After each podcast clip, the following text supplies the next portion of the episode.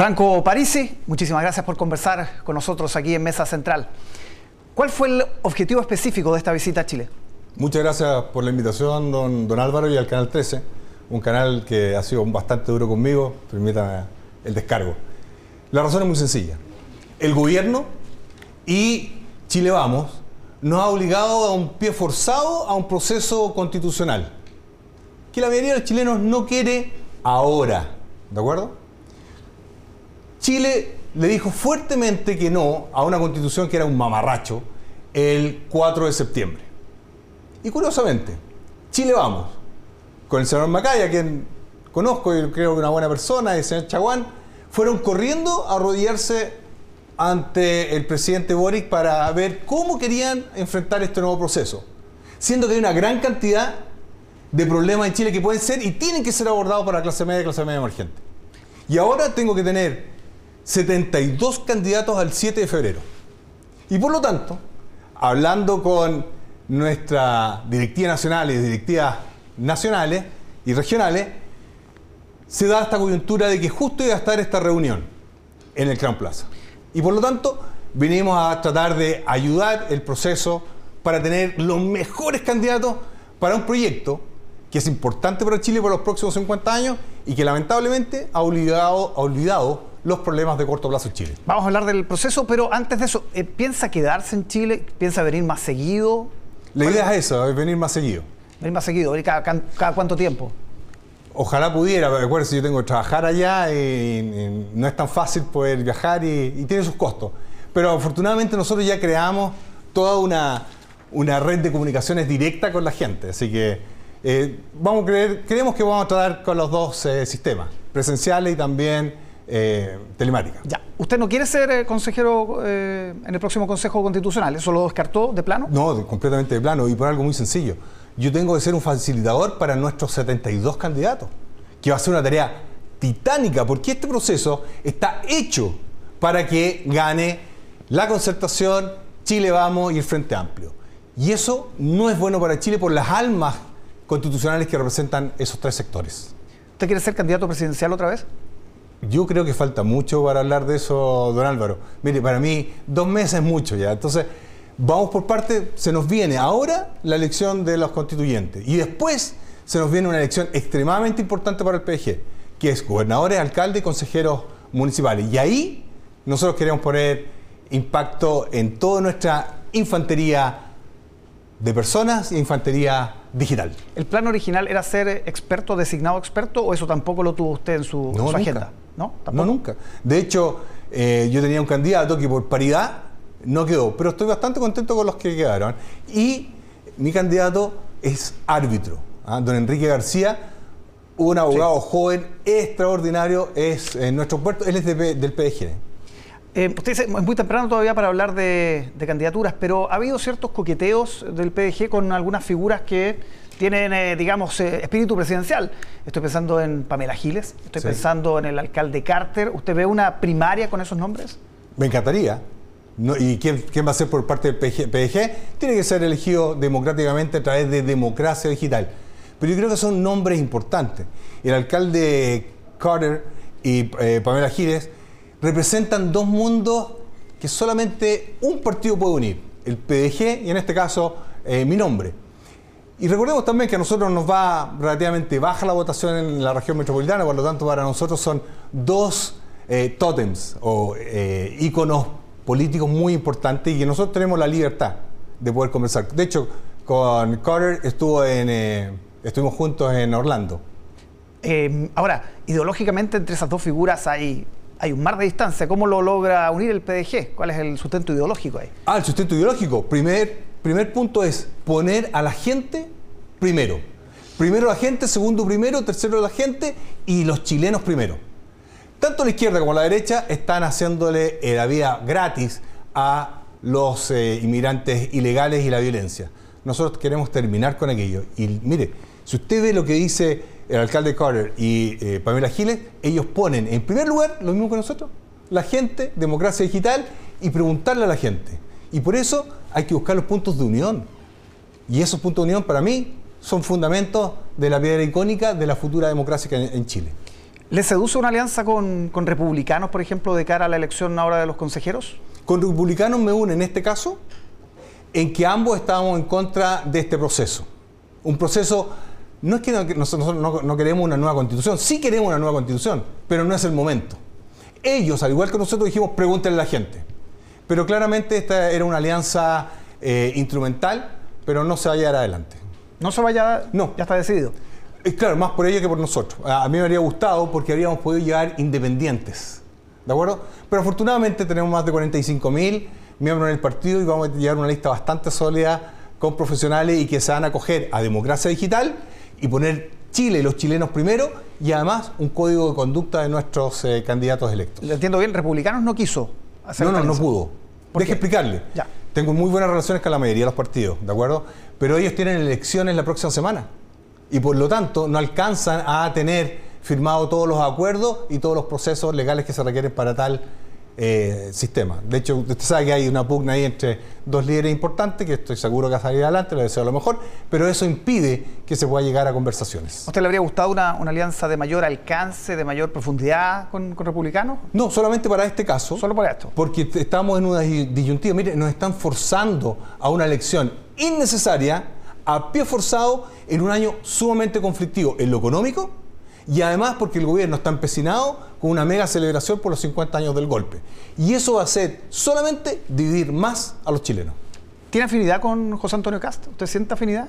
No, no, no sé en qué, no sé qué equipo de fútbol le gustará, pero no. Yo creo, mire, yo voy por la idea. Y concurro, por ejemplo, con alguna idea del PPD, del PS, claramente que sí. Pero no en toda la totalidad, por algo nosotros tenemos el partido de la gente, que es el partido que va a ser el más grande, y espero que seamos el impacto mayor en la constituyente. Pero con Cast, porque en segunda vuelta finalmente, en los últimos días usted llamó a- o, o dijo que votaría por Cast. Ah, pero deje explicárselo por qué. Nosotros hicimos la consulta. Si no- yo no me mando solo, ni nadie se manda solo en el PDG. Nosotros creemos en la democracia digital. Mire, para colocarle un ejemplo. En el caso de la Constitución, le preguntamos a nuestros miembros, ¿vamos a aprobar o rechazar? Más de un 92% dijo rechazo. ¿Sabe cuánta gente votó? 17 mil. ¿Cómo lo hizo Republicano? No sé, ni me interesa. Y cómo lo hizo Chile Vamos no me interesa. Y cómo lo hicieron el resto no me interesa. Nosotros le preguntamos a la gente porque nosotros creemos la democracia digital. Está la tecnología, están los mecanismos y están los mecanismos para aportarlo. Así que, en ese caso, para el caso que usted me preguntó en particular, se le preguntó, ¿por quién votamos? ¿Por el señor Boric o por el señor Kass? Y la gente dijo, el señor Kass. Ok, yo soy disciplinado en ese caso. ¿No fue un error eh, haber llamado a votar por Cast? Que, perdió por un amplio margen, finalmente. No para nada, si es una democracia digital, nadie se puede alejar con la democracia. Eh, en la democracia es así. Ahora, lo que sí fue un error es el tremendo apoyo que tuvo el candidato Boric. Era realmente, yo creo que hay que hacerse una introspección en los medios de comunicación, no estoy hablando en particular de este medio, estoy hablando en general, era una fiesta de apoyo a un candidato que no está preparado, no estaba y no está preparado, y ahora está pagando la consecuencia, ¿quién? La clase media, clase media emergente, con una economía que se va a piso, y lo dijimos, si eso es lo peor. Y la violencia, que ustedes lo saben tan bien, don Álvaro, está un desastre. Vamos a hablar después del, gobierno de, Gabriel Boric, pero antes, eh, la bancada del Partido de la Gente eh, finalmente elige seis diputados, que sorprendió a muchos ¿no? que llegara con esta bancada de seis diputados. Se sumaron tres independientes más, pero después hubo un conflicto en la elección, usted sabe, de la- del presidente de la Cámara Sí. y tres renunciaron.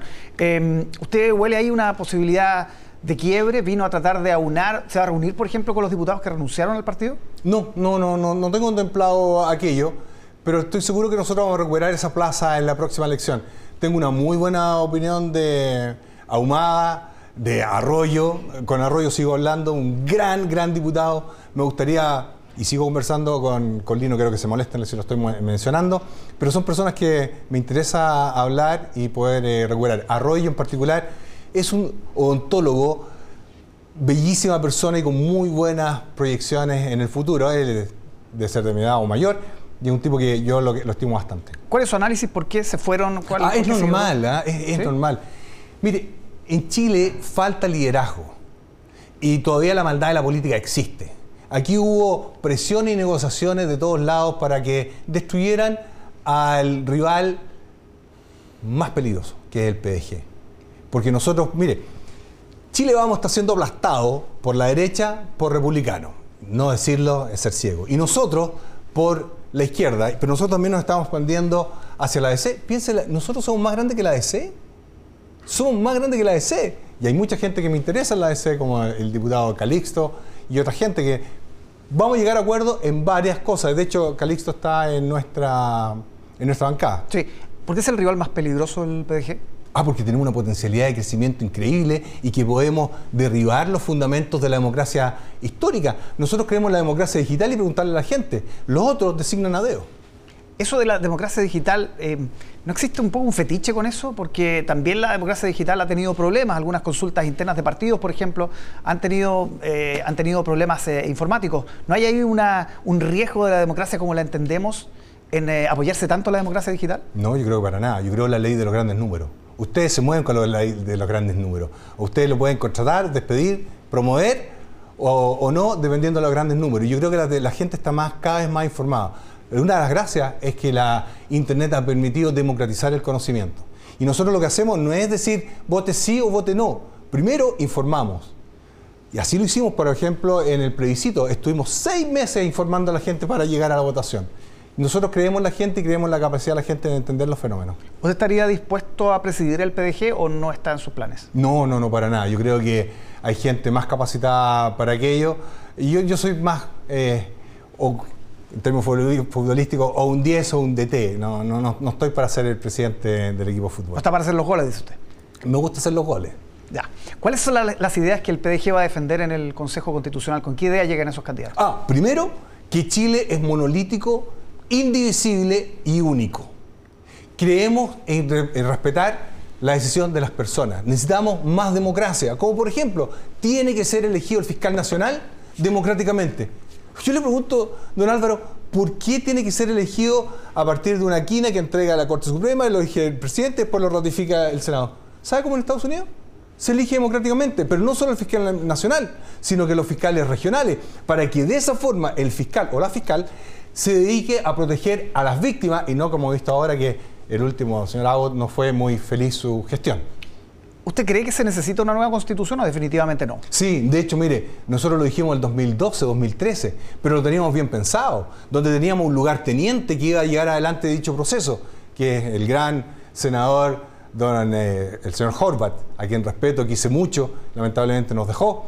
Él tenía la idea de cómo desarrollar una buena constitución. Y sí, ¿sabe lo que pasa? Que los hitos de la República tienen que ser honrados y validados. ¿A qué me refiero? La bandera, el escudo, la constitución y los ejes republicanos. Durante este gobierno, durante la constitución anterior, se trataron de mellar todos los hitos de la República. Y por eso nosotros fuimos firmes con el rechazo. Está por una nueva constitución, pero no le gusta el proceso, eso es. ¿Cómo, no, ¿sabes no me gusta? ¿Eh? Lo que no me gusta es que no se le preguntó a la gente. Nosotros no teníamos ningún problema si esto había sido con un plebiscito de entrada. ¿Queremos o no queremos? Si la gente había dicho que sí, nosotros habíamos apoyado directamente. Pero aquí, ¿sabe lo que pasa? Esto fue una cocina política. Y eso es lo que tiene que terminar en Chile. Y para eso se hacen los plebiscitos y la democracia digital. ¿Dónde situaría usted al, PDG hoy? No es un partido de gobierno, claramente. y no lo vamos a hacer con este gobierno. ¿Un partido de oposición, un partido bisagra, un partido instrumental? ¿Cómo es el PDG? Partido de la gente. Nosotros, por ejemplo, ¿qué queremos? Que termine la violencia. Nosotros queremos un estado de excepción constitucional completo en la Araucanía, no un híbrido que no tiene sentido. Queremos estado de excepción constitucional en el norte, queremos cerrar la frontera para los eh, turistas que no sean de países vecinos y deportar. Esas cosas queremos hacer nosotros. Queremos traer inversión extranjera. Mire, don Álvaro, la economía se está cayendo pedazos. Han salido más de 60 mil millones de dólares. Si yo fuera presidente, ya estaría firmado. Vuelva esos dólares a Chile sin pagar cero impuestos si es que me invierte 30% en crédito hipotecario o en letra hipotecaria para que mueva la construcción. En Chile están quebrando la empresa de construcción y el gobierno está feliz. Y esas son las cosas que uno dice, pero ¿Dónde está la visión de Estado? ¿Dónde están las personas? ¿Has visto los precios de los arriendos que están por las nubes? En Chile, Boric quiere más arrendatarios, el PDG. Y yo, Franco Parisi, quiero más propietarios. ¿Y eso cómo se hace? Con políticas públicas, atraer capital. Esas son las cosas que nosotros echamos de menos. Em, ¿Qué piensa de los, de los retiros de las AFP? Porque, bueno, ahora en abril se acaba el plazo, ¿no? Fue una idea que nosotros propusimos el 2013 y la copiaron mal. ¿En qué sentido? Mire, nosotros decíamos que puedan sacar un 20%. ¿Para qué? Para comprar y dar el pie para su casa propia. ¿Sabe cuánto costaba esa casa? 800 UF. Ahora esa misma casa, 2.500 a 3.000 UF.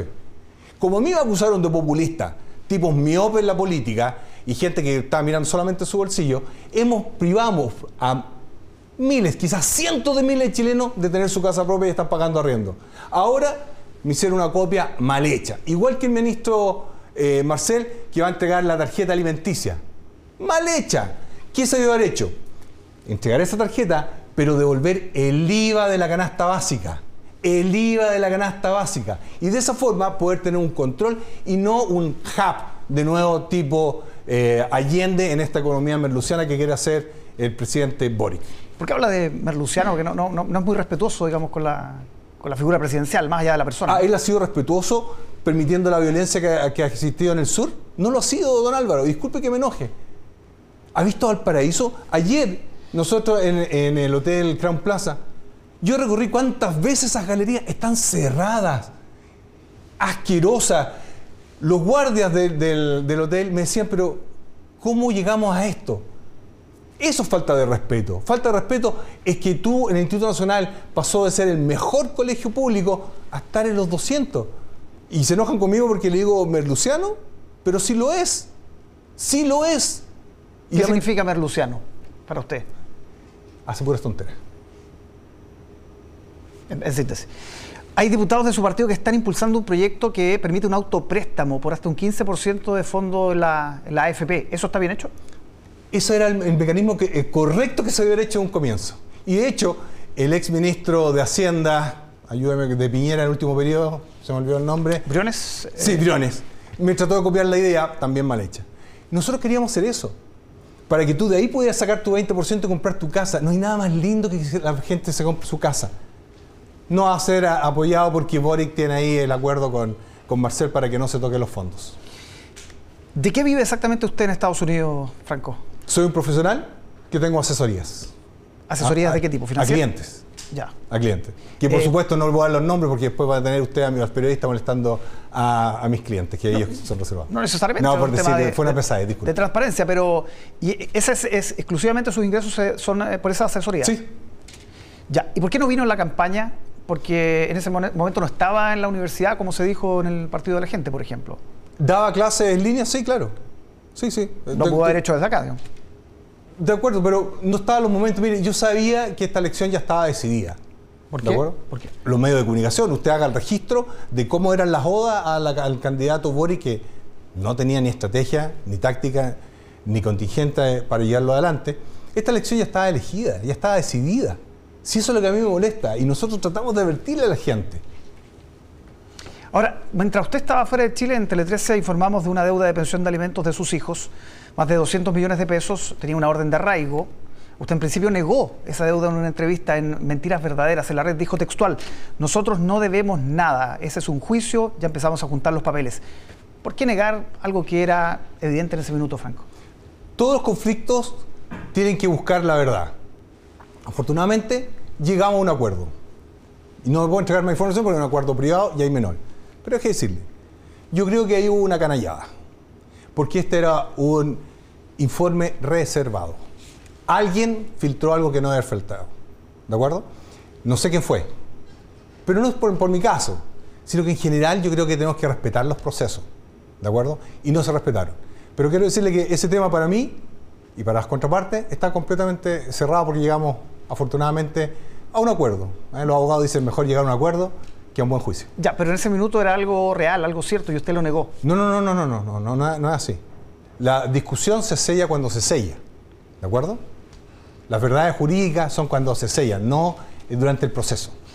Ahora, usted dice, claro, es un proceso reservado, es verdad, pero cuando se aspira a cargos de poder, usted lo ha hecho dos veces, eh, ha sido candidato presidencial, lo mínimo es eh, tener transparencia frente a situaciones que son personales, pero que también... Hay menores. No, mire... Hay, menores, pero también lo implica usted como deudor de pensión alimenticia. Mire, siempre se habla del el bien superior del niño. De ahí en adelante ya está viciado el proceso. Pero esto tiene que ver con cumplir obligaciones legales, parentales. Estamos hablando de un candidato a la presidencia. Usted sacó muchos votos, fue tercero en la última elección. Pero mire, ya está guardado, ya está solucionado el tema. Así de sencillo. Pero usted está cerrado. sí, está jurídicamente cerrado. Ya, pero ¿por qué no lo pagó antes? ¿Encontraba que era excesivo, por ejemplo? No, porque había una desavenencia. Cuando uno entra a juicio, no en este caso, yo no puedo hablar de este caso, toda desavenencia tiene que llegar a un grado de advenimiento. Y así fue. Es tan sencillo como ese. Pero es que cuesta entenderlo, Franco. Usted ha tenido, ha sido una persona con una trayectoria conocida, ha tenido cargos importantes en la universidad, en Cochilco, en fin. Tiene, eh, vive en Estados Unidos, tiene una situación económica que uno dice puede pagar esta deuda. ¿Por qué no la pagó? ¿Encontraba que era excesivo el monto? no, no puedo hablar del tema, pero era una desavenencia que ya se solucionó. Y cuando uno llega a una avenencia y dice, no se puede tocar el tema, no se puede tocar el tema. E insisto, aquí hay un bien superior que son los niños. Entre medio usted vendió una casa importante en el Golf, dos en Puerto Velero. Uno dice, ¿por qué esos recursos no se fueron a la deuda? Porque los hijos son lo más importante, me imagino. Porque no, había información de, aquella desavenencia hasta en esas fechas. Y si quiere le, doy el beneficio de que esa información la, supe cuando yo ya estaba en Estados Unidos. ¿Cuál información? ¿Cuál información? De desavenencia. No, no, sabía que no había acuerdo con su ex mujer. ¿O, qué no estoy sabía? estoy hablando de agosto, estoy hablando de 11 de septiembre del 2021. ¿Ya? Antes no tenía eh, antecedentes de dicha desavenencia. Ya, pero es que lo que em, consta en eh, los papeles es que el 2011, usted corríjame, se hace este acuerdo legal por los dos hijos de esa relación. 2011 fue, ¿no? Sí. Y eh, del 2016 usted dejó de pagar lo acordado, 2016. No, no, no, está equivocado. Mire, eso es lo que dicen los, papeles del juzgado. Sí. No puedo hablar del tema, está solucionado y se llegó a un acuerdo. ¿No pudo venir a la campaña por este tema? No, fueron otras razones. Pero si hubiese venido, usted tenía orden de arraigo, lo habrían detenido, no habría podido volver a Estados Unidos. no, está equivocado. A ver. Orden de arraigo significa que no puede salir, pero podía entrar sin ningún problema. ¿Y por qué no vino entonces? Por razones personales y de estrategia política. No tiene que ver con, esta, con este tema, que es un temazo. Para nada. La pensión alimenticia. Para, para usted, para, en mi caso está solucionado. O sea, para la gente es un tema. La Muy bien, pero en mi caso está solucionado. Em, ¿Usted dice que no habría sido detenido si es que hubiese entrado en ese momento? No, no, no, Hay que distinguir arraigo y orden de detención. Sí. Ok, era arraigo. No habría podido salir del país, eso es. ¿Y por qué iba a ser que si iba a ser presidente para que iba a salir del país? Mire. No, no había certeza de eso, Franco. Bueno, pero el asunto es que, claro, ese tema está solucionado y no le complica, usted tiene una carrera política, una carrera política, además aspiraciones, por lo que estamos conversando en el futuro también, ¿no le complica ser para muchos el rostro de la deuda de pensión alimenticia en Chile? Es la mota que me, pusieron, pero yo tengo solucionado el tema. Me gustaría que también al quien fue mechero también le dijeran el rostro del mechero. O también el que fue el rostro de la que era un banco. O también a quien fue, se supone, ayudista de terrorista. Entonces, si uno analiza, esta es parte de la política, es colocar las motas y olvidarnos los objetivos. El objetivo, el problema no es mi situación o el mechero o el que quebró un banco. El objetivo es la clase media, clase media emergente que está completamente abandonada. ¿Usted cree que no es importante para sus electores este tema? Saqué un 13%. ¿Claramente me hizo daño? Sí. Pero antes me acusaron de que no había pagado una deuda a los trabajadores que tuve que ir a la Corte Suprema y quedó solucionado. Entonces, mire, ¿Mm? cuando uno se mete en política tiene que tener claro que le van a inventar y atacar con todo. Pero esto no es un invento. Esto es un proceso judicial. Pero, usted lo sigue inventando porque ya está solucionado. No, no lo invento, están los papeles. Pero estoy diciendo, ya está solucionado. Lo solucionó eh, pagando cada 300 eh, mil pesos en 37 años, es finalmente el acuerdo. No puedo hablar del tema. Sebastián Sichel dijo sobre usted, no llegó un candidato a presidente, llegó un padre deudor de alimentos. ¿Qué le parece eso? Es ignorante. ¿Por qué? Él es abogado y sabe que está solucionado, entonces está equivocado.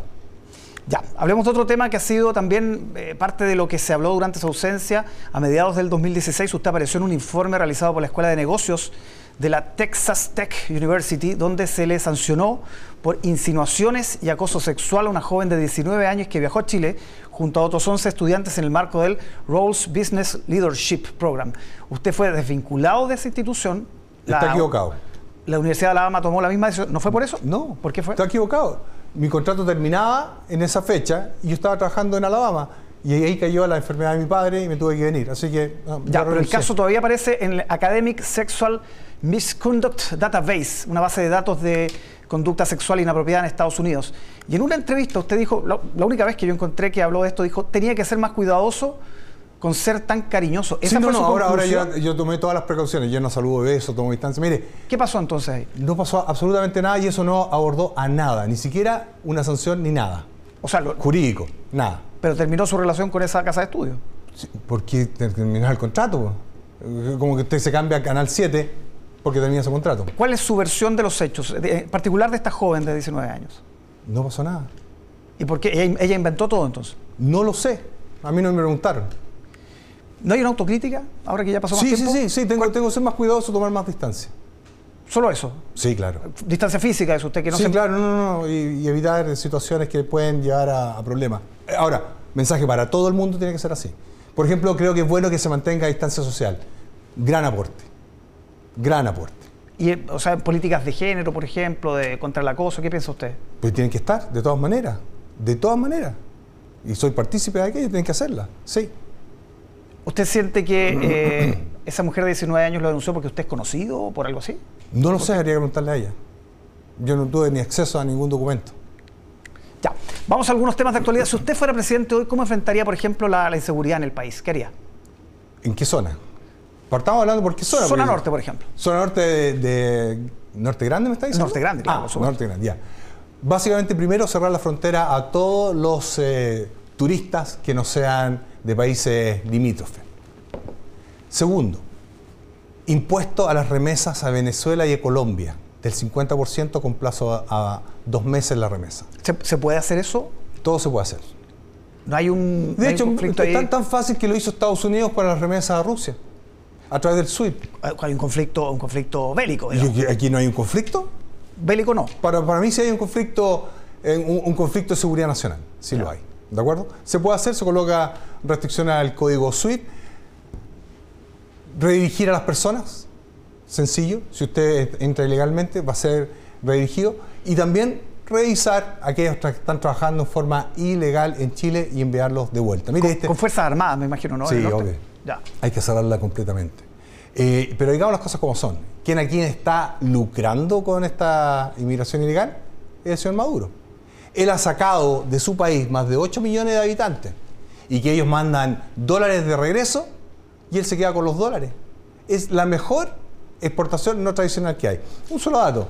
Durante el 2022, los mexicanos que trabajan en Estados Unidos enviaron más de 50 mil millones de dólares a México. Es un Sí. gran negocio de malos políticos que están cercenando las políticas migratorias de distintos países. Franco, ¿qué piensa de la reforma tributaria, la reforma de pensiones que este año tienen que ser tramitadas? ¿Cómo, va- cómo van a ser los votos del PDG ahí? No, hay que hay hitos importantes, por ejemplo el 6%. Para nosotros el 6% es de los trabajadores. Pero decirle fuerte y claro a la gente que el 6% lo paga el trabajador, no lo paga el empleador. El empleador lo recauda, ¿de acuerdo? Entonces es una mentira decir que esto lo paga el empleador. Nosotros estamos contrarios a que el 6% se vaya a un fondo común. Y con respecto a la reforma tributaria, es un desastre hacer una reforma tributaria en un momento que la economía está cayendo y una complejidad e incertidumbre tan grande en el mundo. No es el momento, dice usted. No. Sobre, sobre la de pensiones, ¿solo discrepan fuertemente sobre el destino del 6% o hay otros puntos que también le compliquen? Hay mucho, hay mucho. Por ejemplo, este ente gubernamental va a invertir solo en ETF o va a invertir en fondos especializados, porque los costos que ellos están señalando son muy bajos. Entonces está matando toda una industria bastante importante de diversificación. ¿Quién es su referente en, en política en general, política global? La a, ni- gente. a nivel mundial. Ah, La gente. Pero algún líder, alguien No, que... ¿sabes lo que pasa? Que yo ya aprendí eso, porque después los líderes caen en desgracia y se los sacan para siempre. Entonces, yo ya aprendí a nunca más hablar de otros líderes, o si quieres hablo de gente muerta, que está Abraham Lincoln, me, me encanta la historia de don Abraham Lincoln, pero gente contemporánea, mira, mira lo que pasó con Sarkozy, etc. Entonces, aprendí a que nunca, nunca hay que hablar de políticos contemporáneos. Ahora, por ejemplo, a Gaspar Rivas, que es diputado de su partido, le gusta a Nayib Bukele. Eh, ¿Qué piensa usted de Bukele? Bien por él. ¿Por, por Rivas? ¿O Sí, por Bukele? no. ¿Pero Bukele es un modelo o no? Tiene cosas buenas y tiene cosas malas. Creo que poner la, la violencia en coto creo que es, es importante hacerlo. Mire, no sacamos nada con reforma tributaria, reforma de pensiones, nueva constitución, si a usted lo van a asesinar porque fue en bicicleta a comprar pan.